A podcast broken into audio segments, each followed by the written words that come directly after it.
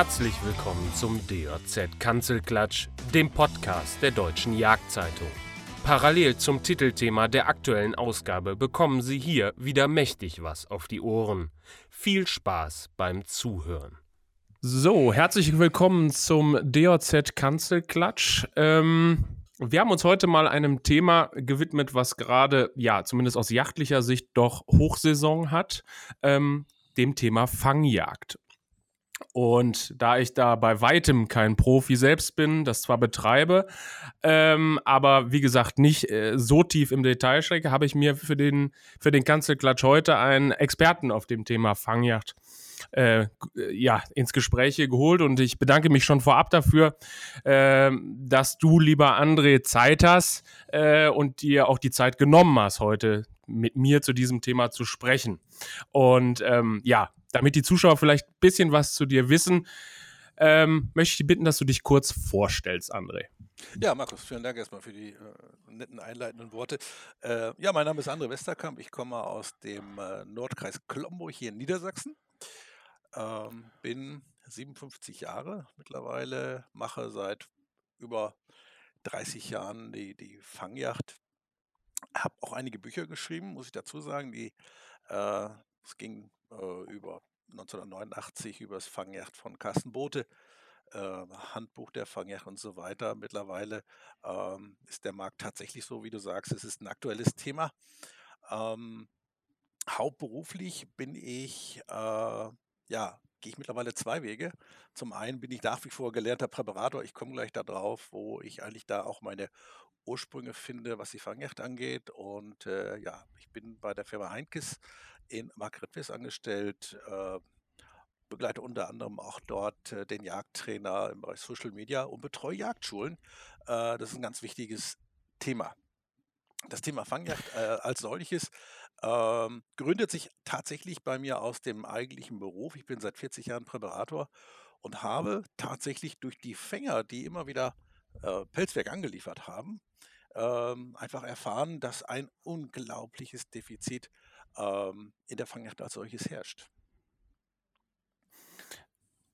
Okay. Ähm, in dem Vorgespräch zu dem heutigen Podcast, André, ähm, da haben wir ja so ein bisschen über die Entwicklung der Fangjagd gesprochen. Und äh, du kannst da ja auf einen ja, wahrhaftig langen Erfahrungsschatz und reichhaltigen Erfahrungsschatz zurückgreifen. Kannst du ein bisschen dazu sagen, wie sich die Fangjagd in den letzten, ja doch Jahrzehnten, kann man sagen, verändert hat hier in Deutschland? Also wir haben, äh, ich, ich fange mal an, Anfang der 50er Jahre wo ja ähm, das Pelzwerk als solches einen unglaublich hohen Wert hatte. Also ein Fuchsbike damals mit 50 Euro, äh, D-Mark, Entschuldigung, 50 D-Mark, äh, das, war, das war eine Wertigkeit, das war richtig etwas wert. Der, der Fallensteller ist rausgegangen mit möglichst wenig Aufwand. Ähm, äh, eine, ein, ein Tier zu erbeuten. In der Regel war es tatsächlich verbotenerweise damals auch das Tellereisen. Das heißt, man hat ein, ein Tellereisen aufgestellt irgendwo am, äh, an der Mistplatte auf dem Hof. Der Fuchs kommt im Winter, hat dort immer die Abfälle gefressen und siehe da, der Landwirt konnte sich nebenbei, äh, das musste nicht unbedingt Jäger sein, äh, so ein bisschen Geld dazu verdienen. Ähm, das war ein, ein äh, wurde hingenommen. Es war im Grunde genommen ähm, eine Schädlingsbekämpfung. Ja, der Fuchs kommt mit weg. Gut, haben wir nebenbei noch einen, einen Fuchs gestreift und dementsprechend ähm, auch noch ein bisschen Geld dafür bekommen. Vielleicht äh, kurze Zwischenfrage. Also von diesen 50 Mark können wir heute nur träumen, ne? Also wo sind wir aktuell? Hast du da einen Überblick? Äh, ja, ja, jein. Also es gibt ja momentan eine Diskussion über die Wertigkeit der Pelze. Ähm, ich spreche eine Fellwechsel GmbH an.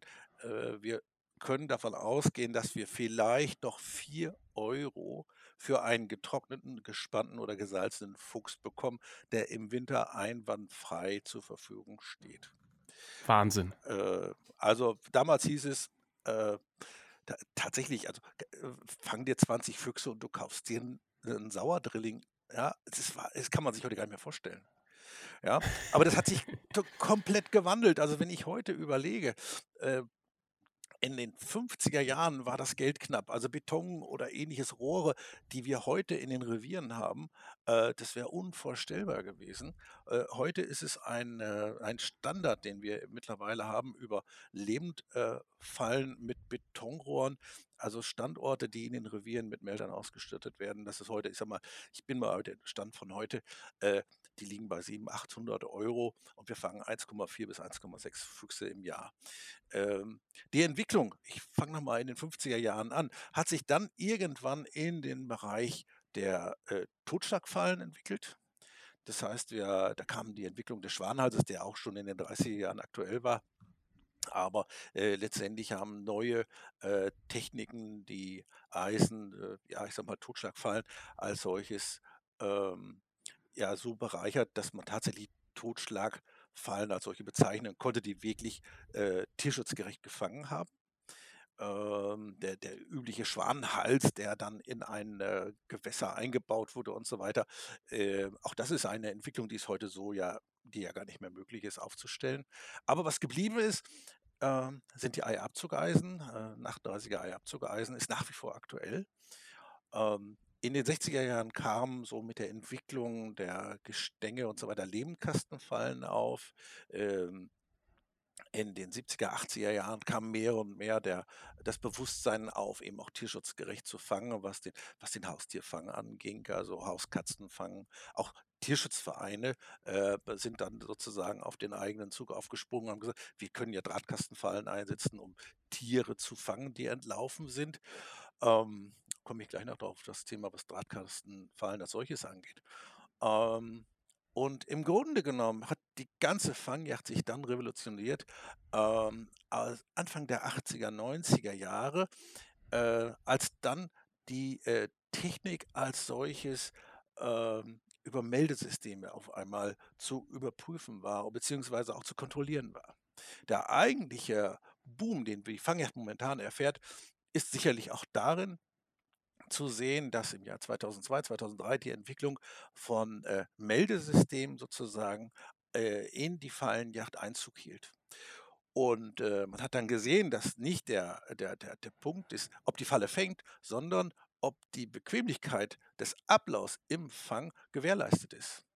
Ähm, wir sprechen davon, dass von 100 Jägern 98 ähm, ja, sich für die Fangjagd eigentlich nicht interessieren. Die beiden, die sich dafür interessieren und die dann auch schon was machen, äh, die können in den Revieren schon sehr viel äh, ausrichten. Aber uns fehlt im, im Detail, um in den letzten Jahren das nochmal zu reflektieren, ganz klar die flächendeckende äh, Bejagung äh, in Revieren, in, und ich spreche auch mal die Forsten an, äh, man darf durchaus dort auch Füchse fangen.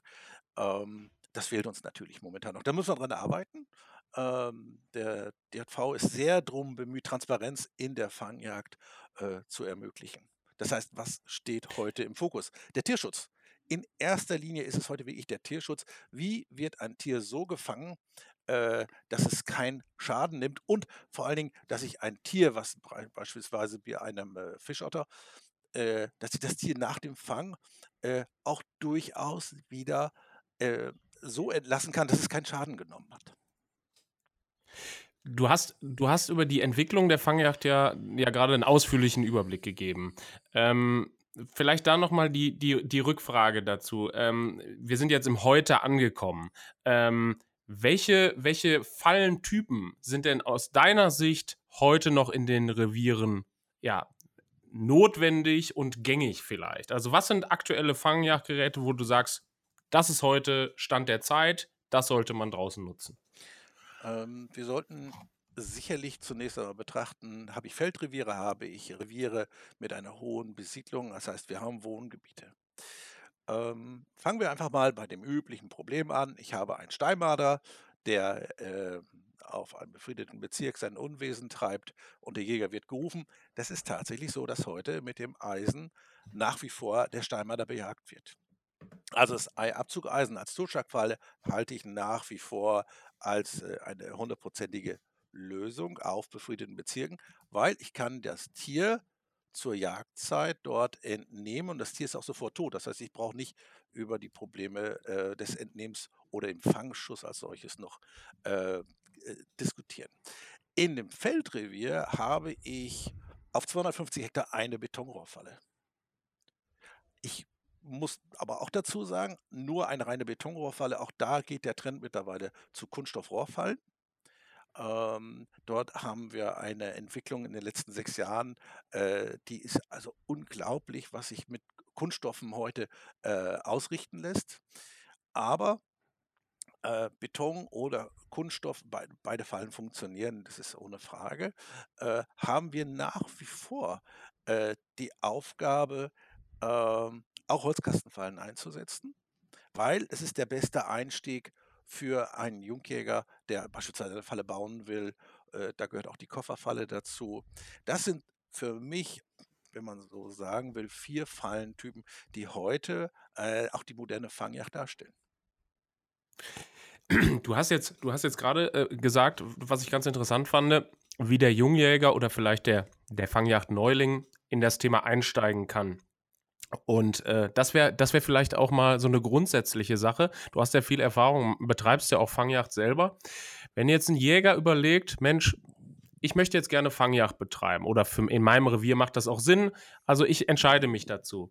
Welche Voraussetzungen muss er denn erfüllen? Also zumindest zeitlich zum einen und zum anderen dann auch, ähm, lohnt sich der Bau von Fallen oder soll man da lieber am Markt suchen und so weiter?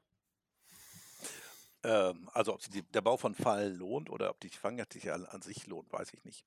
Äh, kann ich so pauschal mit zwei Sätzen nicht sagen, wäre zu ausführlich. Aber wir fangen mal damit an, äh, was ist der Einstieg? Ähm, äh, Genau. ein Jungjäger äh, hat gerade einen Yachtschein gemacht, kommt gerade äh, mit der Sachkunde, die ja in der Regel auch in den äh, äh, Jagdschulen bzw. in den Lehrgängen der Kreisjägerschaften angeboten werden und sagt, so, ich bin sachkundig, ich möchte hier mal, stelle mich meinem Revierinhaber vor oder wenn er Glück hat, ist dann Opa oder der Papa, ist dann äh, Jäger und sagt, komm, jetzt kannst du mal zugange, fang mal an.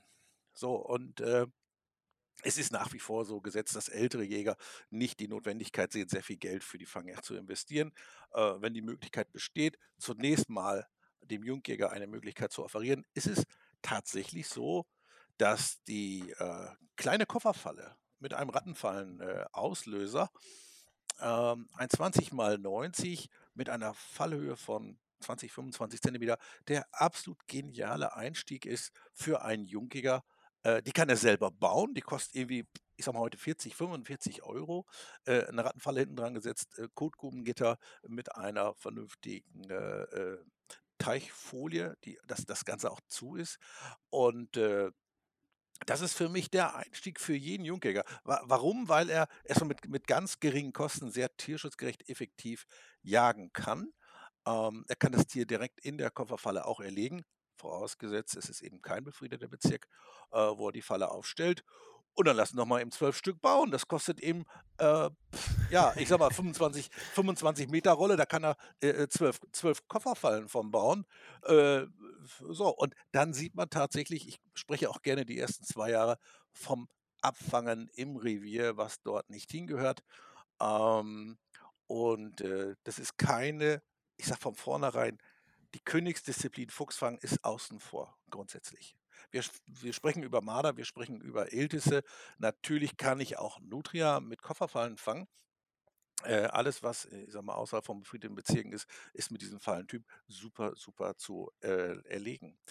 Ähm, das ist der Einstieg äh, für, für jeden. Da Können, ja. Können wir noch mal kurz auf dieses Thema Fuchsfang eingehen, weil das ist etwas, das musste ich wirklich auch lernen in dieser ja doch kurzen Zeit, in der ich jetzt Fangjagd betreibe, weil ich glaube, viele Zuhörer denken jetzt auch oder denken immer wieder, Mensch, ich muss ja Fangjagd betreiben oder ich sollte Fangjagd betreiben, weil da erwische ich auch den einen oder anderen Fuchs mit. Aber wie du gesagt hast, das ist Königsdisziplin. Ne? Mhm. Äh, vielleicht kannst du mal ja, ein bisschen verdeutlichen anhand von Zahlen oder so, wie schwer oder wie schwer in Anführungszeichen es ist, einen Fuchs zu fangen, einen Alfuchs. Hm. Fuchs zu fangen ist eigentlich relativ leicht, wenn man weiß, wie es geht. Ähm, also grundsätzlich ist es so, ähm, wir sprechen von zehn Welpen, die aus einem Geheck beispielsweise im Mai entstammen. Davon kommen zweieinhalb Welpen tatsächlich in den Herbst. Was äh, macht der Fuchs? Er ist gewohnt, alles, was bei ihm gewohnt ist im Revier, nimmt er an. Betonrohre kennt er, Kunststoffrohre oder Drainagerohre kennt er auch. Also die nimmt er dir auch sehr leicht an. Das heißt, tatsächlich ist es so, dass ich zu Beginn der eigentlichen Fangjagd, nämlich dann, wenn ähm, jetzt um diese Zeit im Oktober äh, der ähm, Umbruch kommt, äh, dass die Maisfelder äh, geerntet werden, werden sofort, äh, die, die, die Felder werden sofort wieder bestellt, dann habe ich im Grunde genommen äh, nichts Besseres zu tun, als bereits im April, Mai die Rohrfalle so einzubauen, dass der Fuchs, wenn er dann selbstständig wird, eine gewohnte Umgebung vorfindet. Also es bringt nichts ähm, zu sagen, wir haben jetzt eine Betonrohrfalle, die wird aufgebaut und morgen ist der Fuchs da drin. Kann glücken, wird aber in der Regel nicht passieren.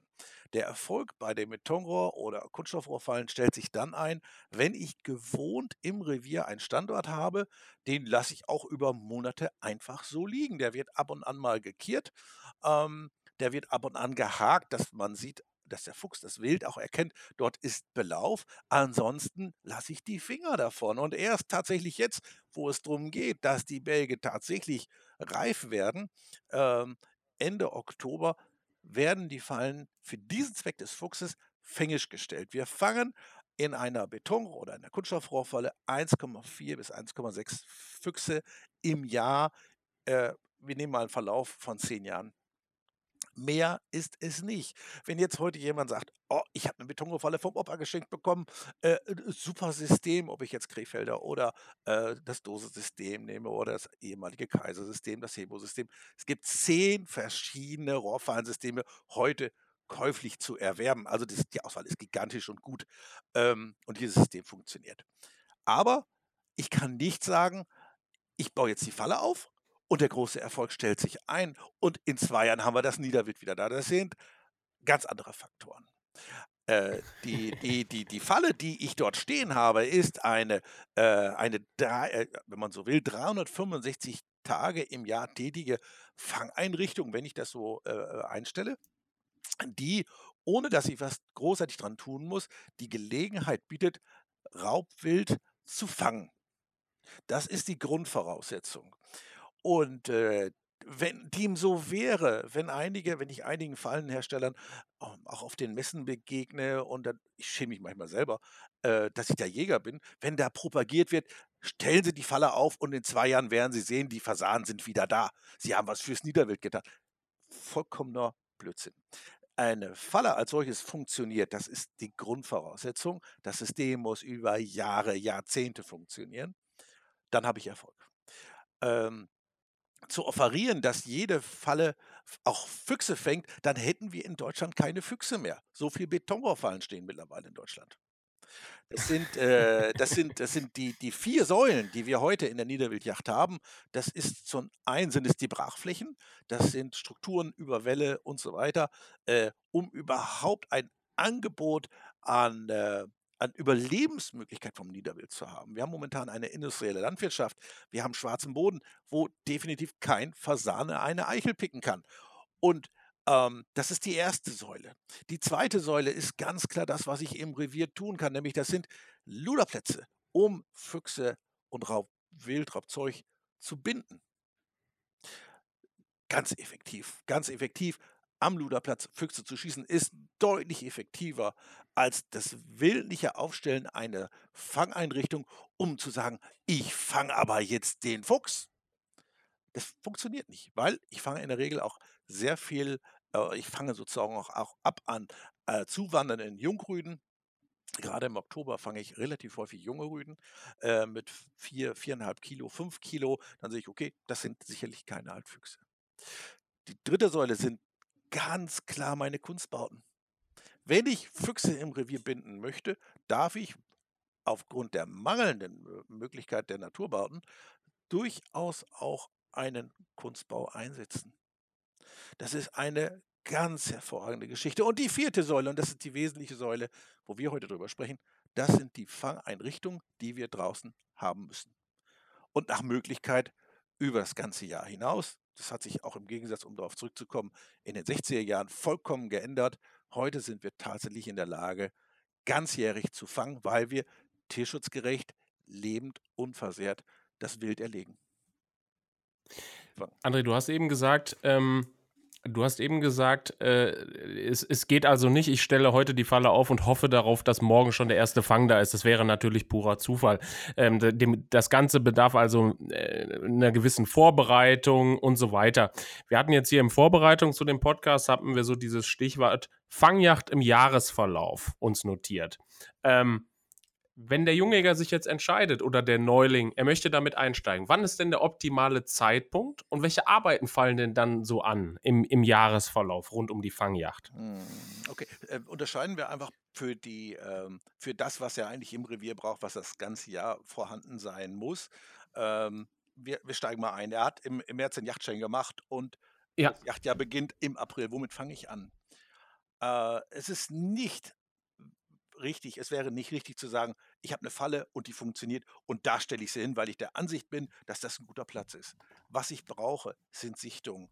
Losung, wo hat sich der Fuchs gelöst? Wo habe ich dementsprechend äh, meine Markierung im Revier? Wie häufig ist die Markierung am Luderplatz? Kommen wir wieder zur ersten Säule, was im, eben äh, den, äh, den Luderplatz angeht. Der Luderplatz ist nicht nur dafür da, die Füchse zu schießen, sondern auch anzuzeigen, was habe ich im Revier. Das mache ich im April. Ja, in der Nähe dieser Luderplätze kann ich natürlich meine Rohrfalle platzieren. Diese Arbeiten, die im Laufe des Sommers, äh, die sollten abgeschlossen sein. Wenn die Stoppeln stehen, dann kann ich im Grunde genommen mit dem Trecker, mit dem Anhänger draußen was machen, in Revieren, immer in Absprache mit dem Jagdgenossen, dem das Land gehört. Da möchte ich eine Falle aufstellen. Und dann habe ich schon sehr, sehr viel vorbereitet, was im Grunde genommen auch den kompletten Jahresverlauf angeht. Wir sprechen über Füchse, über Dachse, über Marder, über Iltisse, also das, was wir draußen haben. Marderhund wandert zu, auch den müssen wir natürlich mitnehmen.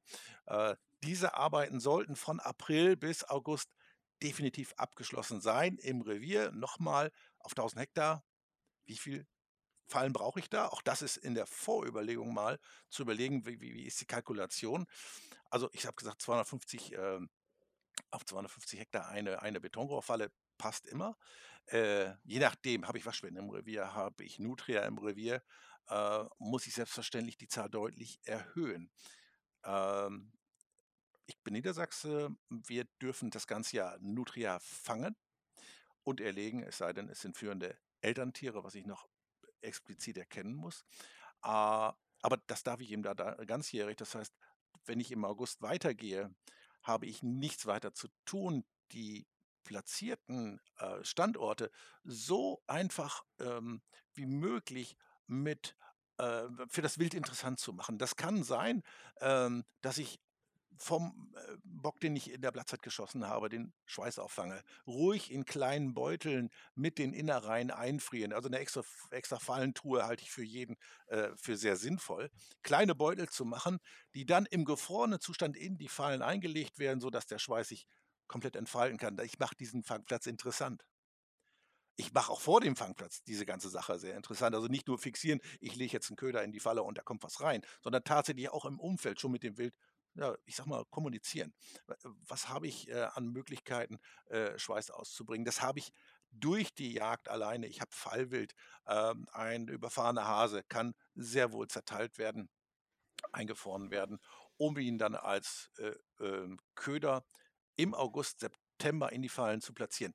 Und nochmal, dann habe ich ungefähr acht Wochen Zeit, ähm, gerade Jungfüchse so zu ziehen, dass ich dann tatsächlich meine Rohrfallen ähm, schon dann im 15, am 15. Oktober rum tatsächlich Fänge stellen kann. Nochmal, ich könnte auch das ganze Jahr die Rohrfallen Fänge stellen, aber der Effekt ist tatsächlich da, wenn der Ernteumbruch ist. Das heißt, wenn die Flächen umgebrochen werden, werden Rohrfallen massiv gut angenommen. Und Füchse kennen das Ganze. Kommen wir nochmal zurück zu dieser, zu dieser Zahl von Fallen, die man plant. Du hast, jetzt, du hast jetzt zweimal gesagt, du planst so etwa eine Betonrohrfalle pro 250 Hektar. Ähm, was ist denn mit anderen Fallen? Reicht das dann? Also, wenn ich jetzt ein 500 Hektar Revier habe, beispielsweise, habe ich zwei Betonrohrfallen nach deiner Rechnung, dann ist Feierabend? Oder, oder kommt dann jetzt noch oben was drauf? Also sagst du jetzt, Mensch, eine Kastenfalle ist aber durchaus auch noch sinnvoll, eine Kofferfalle oder was weiß ich, ein Bunker, je nachdem. Also dadurch, dass ich Kofferfallen relativ ähm, leicht bauen kann und auch platzieren kann, wandern diese Fallen natürlich auch. Also, wo ich ich komme noch mal drauf zurück, auf die Losung zu sprechen, wenn ich Eischalreste finde, äh, wenn der Marder beispielsweise ein Gelege geplündert hat im Mai. Ja, Das sind ja. das sind Standorte, die sucht er wieder auf, ja? Äh, dann kann ich mit an der Kofferfalle wandeln. Ich kenne das Revier der einzelnen Hörer nicht. Ich kann nur sagen, im Feldwaldrevier, ja, wo ich angenommen 50-50 habe, äh, muss ich deutlich mehr draußen natürlich mit Kastenfallen, mit Kofferfallen speziell für den Marderfang machen. Habe ich ein reines. Feldrevier, gehe ich mit der Anzahl der Rohrfallen etwas höher. Wesentlich ist, ich habe stationäre Fallen, das sind Rohrfallen, das sind äh, Kunststoffrohrfallen, die bleiben tatsächlich in den Revieren beständig stehen, damit das Wild, wie gesagt, sich daran gewöhnt. Äh, Kastenfallen, äh, Bunker für Eierabzugeisen zum Beispiel. Die Eierabzugeisen sind nicht, ähm, äh, dürfen nicht leuchten, die müssen nach wie vor in die Reviere. Äh, allerdings ist die Arbeit etwas anders.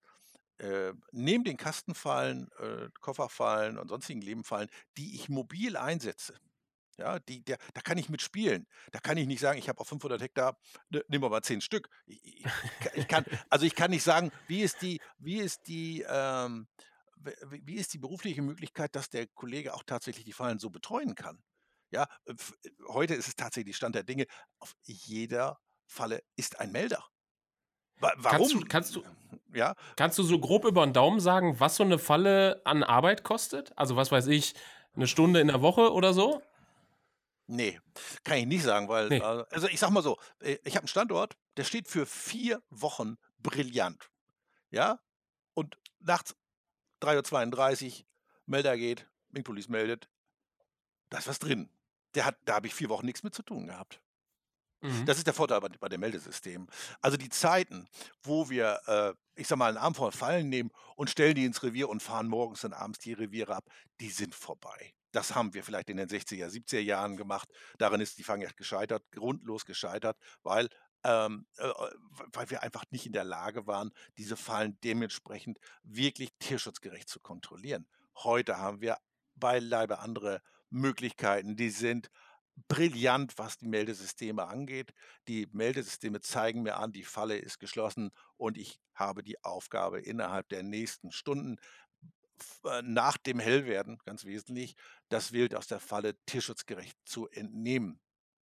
Äh, Mhm. das ist eine eine eine, äh, Praxis, die sich wunderbar bewährt hat und das Angebot von Meldesystemen ist, heute Gott sei Dank sehr, sehr groß geworden. Aber zu 'ner Falle gehört ein Melder. Ähm, Ja. d hat den wahnsinnigen Vorteil, dass ich mich beruflich super orientieren kann, in meinem normalen Alltag Familie mit integrieren kann und wirklich nur, wenn der Melder angeschlagen hat, fahre ich zur Falle hin. Außer ich habe den Bereich August, September, Oktober für die Köderzeit. De da muss ich 'n bisschen mehr Zeit investieren. Also, ich habe 17 Fallen im Revier stehen, die momentan fängig stehen. Insgesamt sind's noch 'n bisschen mehr, aber 17 Fallen, das ist so mein Standard. Ähm, das Revier bei uns im Gemeinschaftsrevier sind 1240 Hektar. Ähm, da muss ich natürlich Minimum 'n halben Tag äh, 'ne 1/2 Stunde am Tag muss ich da schon mich da orientieren. Ja, äh, also, die Zeit, die ich brauche für die Fangjagd, äh, wird durch die Melder unglaublich erleichtert. Ich kann ich kann wesentlich besser einteilen und mir auch meinen Tagesablauf wesentlich besser einteilen. Wesentlich ist nur, ist die Falle zu, habe ich wirklich die Pflicht, umgehend das Tier aus der Falle zu entnehmen, beziehungsweise das Wild aus der Falle, äh, äh, auch zu erlösen. Äh, ich habe noch mal eine Rückfrage. Du hattest eben ja wir hatten ja eben über diese Fallenzahl geredet und da hast du ja so 'n paar Stichworte gesagt: „Mensch, es macht 'n Unterschied, ob ich in 'nem in 'nem Wald-Feldrevier jage, ob ich oder ob ich fast ob ich deutlich mehr Feldanteil habe.“ Jetzt noch mal 'ne Frage, richtet sich die Fallenauswahl auch nach den vorkommenden Raubwildarten? Also, wenn ich jetzt weiß, zum Beispiel, ich habe sehr viele Waschbären in meinem Revier, ist dann 'ne andere Fallenauswahl vielleicht zu treffen, als wenn ich den Waschbären noch gar nicht habe oder 'n Marderhund habe oder sonst was? Wenn die Fangjagd praktikabel bleiben soll, können wir ich ich möchte mal 2 Beispiele nennen. Wir haben Mhm. eine 5 Meter Betonrohrfalle. Ähm, der Waschbär hat sich dort eingeschoben. Äh, wir machen ja noch beileibe was anderes als nur Fallenjagd. Ich habe ja ein Zeitfenster, um das Wild aus der Falle zu nehmen. Es ist Ja. absolut unpraktisch, den der der der Waschbär springt nun mal nicht oder ein Dachs springt nicht aus der Betonrohrfalle, sondern ich brauche da wirklich Zeit, den mit einem Schieber dort sauber vorsichtig rauszudrücken, dass er eben nicht verletzt wird und so weiter.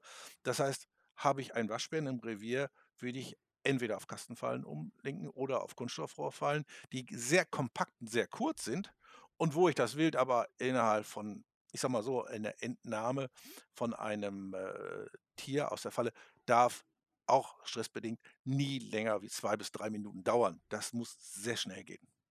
Alleine um tierschutzgerecht zu entnehmen. Dementsprechend habe ich in Waschbärrevieren, äh, gehe ich entweder auf Kunststoffrohrfallen oder auf Holzkastenfallen, äh, Betonrohrfallen mehr in den Revieren, ich sag mal, den traditionellen Niederwildrevieren hier oben, äh, gehe ich mit Betonrohrfallen, wo Dachs, jetzt mittlerweile auch Marderhund kommt, ähm, weil es einfach mit dieser, äh, mit diesen Wilddaten deutlich einfacher geht, Wild auch zu entnehmen. Je, kom Okay. je kompakter ich die Falle habe, umso schneller ist die Entnahme, aber die Akzeptanz beim Wild muss eben da sein. Da kommen wir natürlich jetzt in die äh, Spielwiese Köder, wo wir dann sagen, äh, warum wird eine Falle überhaupt gut angenommen? Warum kann ich in einer Meterfalle mittlerweile, die volumig ist mit äh, 40 Zentimeter im, im, äh, im Durchmesser, warum fange ich da dort wesentlich einfacher an Waschbären, wie beispielsweise in dieser 4 Meter Rohrfalle? Genau, das wäre nämlich jetzt auch meine nächste Frage gewesen, das Thema Beködern. Ähm, weil beispielsweise bei, bei Bunkern für Marder kenne ich das, dass ja, fast täglich ein Ei äh, in den Bunker gelegt werden muss. Wie ist das, wie ist das denn generell mit dem Beködern? Wie oft muss ich eine Falle beködern? Ändert sich das vielleicht sogar im Jahresverlauf? Und vor allen Dingen, was ist denn da überhaupt erlaubt? Weil es ist, glaube ich, nicht alles erlaubt, was gut ist. Ne, wa also, wenn man in den sozialen Medien mal so ein bisschen so rum und quer liest, dann dann kriegt man schon das kalte Grauen, was dort, ähm, in der Seuchenhygiene, äh, nicht in Ordnung ist. Also, alles, was aus dem Revier kommt, sei es jetzt der angesprochene, äh, Bock, der erlegt wird, wo ich den Schweiß verwende, also die Innereien verwende oder das Stück Fallwild, äh, ist alles legitim und auch in Ordnung. Äh, was auch in Ordnung ist und grundsätzlich bei Raubwild ist es immer noch der effizienteste und beste Köder ist nach wie vor ein Ei. Ich brauche, bis ich tatsächlich beim Marder, beim Eierabzockeisen zum Erfolg komme, zwischen 30 bis 60 Eiern ab August angefangen. Also das heißt, bis der Marder tatsächlich, also ich stelle die Eisen ab dem 6., 7. November erst, weil ich dann weiß, dann sind die Grannen durch. Ähm, bis dahin habe ich 60, teilweise bis zu 60 Eiern rausgebracht. Im Übrigen kann ich das natürlich auch äh, für, äh, für Rohrfallensysteme nehmen oder für, für Kunststoffrohrfallensysteme nehmen. Eier haben immer ein, äh, es ist immer ein Magnet für sämtliches Raubwild. Und ich kann Eier ich ich jetzt Knickeier Eier nehme, wie auch immer, die darf ich verwenden und ich darf sie auch auslegen. Was nicht erlaubt ist, äh, sind Erzeugnisse aus aus, äh von von Warmblütern. Oder, äh, viele fangen an mit irgendwelchen Hundefuttern. Rein rechtlich müssen wir uns dort bewegen, wo es blitzsauber ist und das ist das, was das Wild auch im Revier vorfindet. Bei Nutria, äh, muss ich anders strukturieren. Äh, Nutria sind nun mal Vegetarier, da fange ich mit Äpfeln und Möhren an.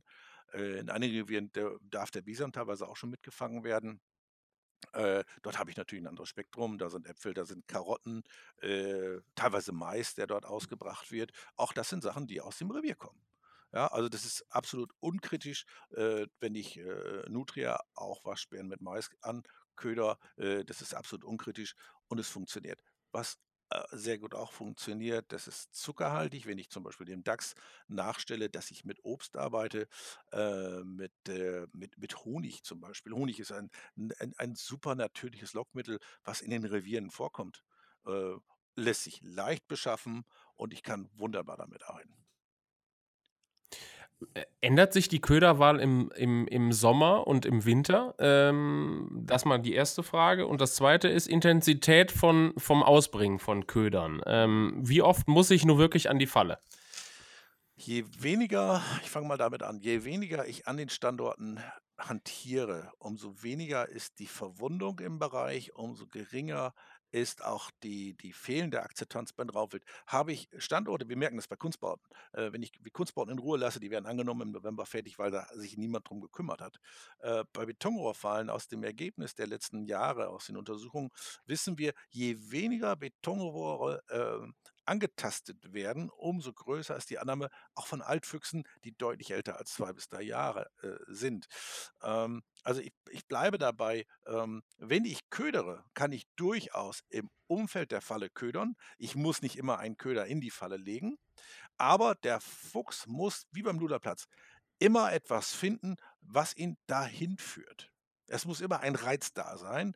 Der wird immer etwas finden. Das heißt, neben meiner eigentlichen Arbeit des äh, Begutachtens draußen im Revier, äh, was habe ich im Revier an Pferdenspurenlosung, habe ich immer die Möglichkeit und ich nutze immer die Möglichkeit, weitere Köder äh, teilweise auch nur rauszuwerfen. Äh, ich muss nicht immer speziell in die Falle den Köder ausbringen.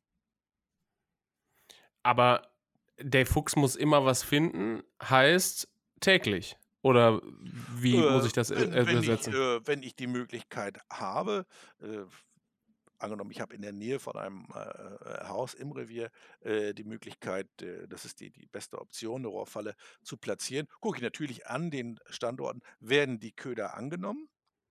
Dann muss ich fleißig werden. Da muss ich tatsächlich ähm, die Möglichkeit suchen, so die Falle zu beködern, dass immer wieder ein Köder vorzufinden ist. Es ist ganz eklatant bei den Eierzuckeisen. Ne? Eierzuckeisen wird ja so in dem Bunker, werden die Eier so ausgebracht, dass der äh, Marder sich tatsächlich so dran gewöhnt, dass er keine Scheu mehr hat, später, wenn das Eisen angebracht wird, äh, den, das Ei mhm. aufzunehmen. Beim Fuchs ist es im Grunde genommen genau das Gleiche. Nur, mhm. was ich ablehne, und das ist auch nicht unbedingt gut, wenn man permanent im Revier durch die Gegend fährt ähm, und da irgendwas rausbringt, äh, wo ich überhaupt nicht übersehen kann, werden die Köder angenommen. Natürlich wie gesagt, mit Fährtenspurenlosung und allem, was dazugehört, muss ich äh, agieren. Aber ich lehne es im Grunde genommen ab, permanent wirklich mit dem Koffer voll äh, Köder durch die Gegend zu fahren.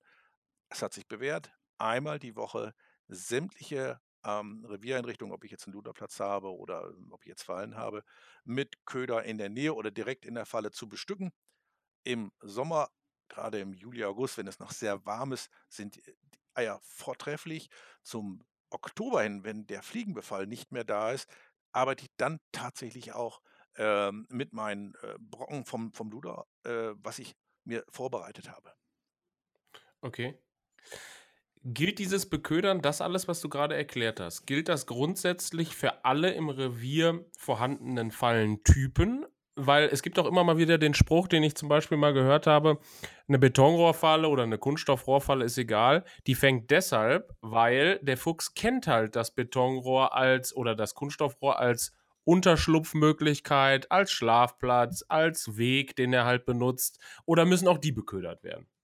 Grundsätzlich ist es so, habe ich einen Standort im Revier, fange ich genauso in der Betonrohrfalle einen Hasen auf dem Ei passiert. Ist, ist einfach so, weil es eben der, das Betonrohr als solches ist warm und äh, die Wärme äh, angenommen. Also es ist auch eine grundsätzliche Frage, muss ich alle Betonrohre, muss ich die, äh, äh muss ich die eingraben? Nee, Betonrohrfallen kann ich wirklich oberirdisch hinstellen. Es gibt einen Effekt, der äh, thermisch bedingt ist. Äh, fangen Rohre an, warm zu werden durch die Sonneneinstrahlung werden die relativ gerne oder sehr häufig von Friedfeld auch angenommen, weil diese Wärme einfach einen wunderbaren Schlafplatz abgibt. Bei Betonrohren ist es zum Beispiel auch beim Fuchs so, gerade Jungfüchse nehmen diese Plätze genauso an. Da brauche ich nicht zu ködern, muss ich wirklich nichts machen. Äh, da, da, muss ich also nicht permanent irgendwelche Köder einbringen. Gerade Rohre kennt das, äh, kennt der Fuchs. Und übrigens, äh, es gibt ja auch selbstlaufende Köder. Wenn ich ein bisschen Getreide in die Betonrohre mit einbringe, äh, habe ich Mäuse in den Revieren. Äh, in den Fallen, die lösen mir die Fallen ja nicht aus, ja. Und die Witterung als solches habe ich dann zusätzlich von den Mäusen. Das heißt, dieser Lebenködermaus, die sollte man in keinster Weise unterschätzen. Okay. Aber jetzt nehmen wir mal an, ich habe also meine Hausaufgaben gut gemacht und habe hier hoffentlich auch den Podcast gehört und dann womöglich auch noch ein Buch gelesen und so weiter. Habe aber so also alles richtig gemacht und habe jetzt auch tatsächlich äh, den ersten Fang gemacht. Jetzt kommt nur die Situation, ich muss ja das Tier irgendwie abfangen, wenn es denn keine Totschlagfalle ist. Mhm. Ähm, wie mache ich das denn? Ähm, ich empfehle, äh, bevor überhaupt die Fangsituation eintut, das heißt, die Falle habe ich fängisch gestellt, mhm. muss ich mir überlegen, wie kriege ich das Tier aus der Falle? So. welche Möglichkeiten stehen mir heute zur Verfügung? Äh, früher hat man das mit, mit Drahtkörben, mit Abfangkörben gemacht. Ganz früher nahm man auch einen normalen Sack und hat dann das Tier auf die Erde geschlagen, wo man nichts weiß machen. Das ist heute passé, es ist tierschutzrechtlich nicht der Voraussetzung, den Fuchs im Schwanenhals noch fangen. Wo liegt das Problem? Wir haben mittlerweile fast flächendeckend in Deutschland Waschbären. Wer einmal die äh, Bewegung der Waschbären studiert hat, weiß, der fängt mit seinen langen Armen an zu fingern und versucht den Köder von, dem, von der Platte zu nehmen. Und es passiert eben das, was nicht passieren äh, soll. Das Tier wird nicht sauber gefangen. Ich lehne heute draußen in den Revieren den Einsatz ähm, von ähm, 46er, 56er oder damals war es der große Schwanatz mit 70 Zentimeter komplett ab. Auch bitte im Bereich Nutria-Bejagung. Es wird immer wieder gesagt, dass äh, Totschlagfallen an den Gewässern eingesetzt werden können mit dementsprechend Vor, äh, Vorkehrungen und so weiter. Wir haben das Problem, dass zum Beispiel ein Bisam den gleichen Köder annimmt wie äh, Nutria. Ich habe einen 46er Eisen. Was würde passieren, wenn beispielsweise der Bisam oder ein geringer Nutria mit 800 Gramm äh, ans Eisen geht? Der würde hinten am Becken gefasst werden und ja, das Tier ist nicht sofort tot. Also Finger davon. Meine Devise ist auch das, was ich in den Lehrgängen erkläre. Die Totschlagfallen haben eine absolute Berechtigung mit dem 6 und 38er Eisen äh, an den Häusern, bei den Häusern, weil ich das Tier auch sofort dann äh, getötet habe. Äh, aber draußen in den Revieren Finger davon lassen. Das ist doch eine ganz einfache Logik. Wenn ich einen Standort habe, den ich mit Ködern, mit Eiern oder wie auch immer äh, bestücke, ja, dann ist die Vielfalt in der Lebenfangjagd doch gegeben, weil andere Wildarten genauso dort einlaufen können. Äh, und nicht nur der zu fangende Baum oder Steinmarder oder vielleicht Iltis auf den, äh, auf den, äh, ja, auf dem Ei abzugeisen. Äh, die Möglichkeit im Lebenfang sind viel, äh, viel größer. Und habe ich dort wild gefangen, was ich eben nicht fangen möchte, lasse ich es doch wieder laufen.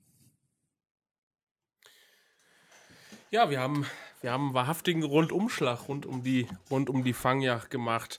Ähm, als letzten Punkt, den wir hier auf unserer Liste haben, die wir ja so ein bisschen gedanklich abgearbeitet haben, haben wir das vielversprechende Wort Tipps stehen.